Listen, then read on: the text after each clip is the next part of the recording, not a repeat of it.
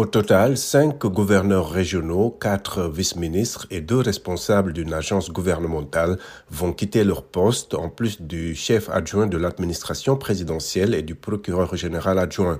Le président Volodymyr Zelensky avait annoncé dès lundi soir des changements dans le personnel de haut niveau dans différents ministères et dans les régions.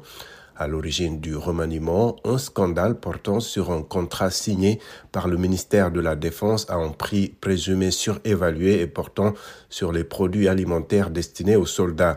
Selon une enquête d'un site d'information ukrainien, ce contrat d'environ 324 millions d'euros a été passé avec des prix deux à trois fois plus élevés que les tarifs actuels en vigueur pour les produits alimentaires de base.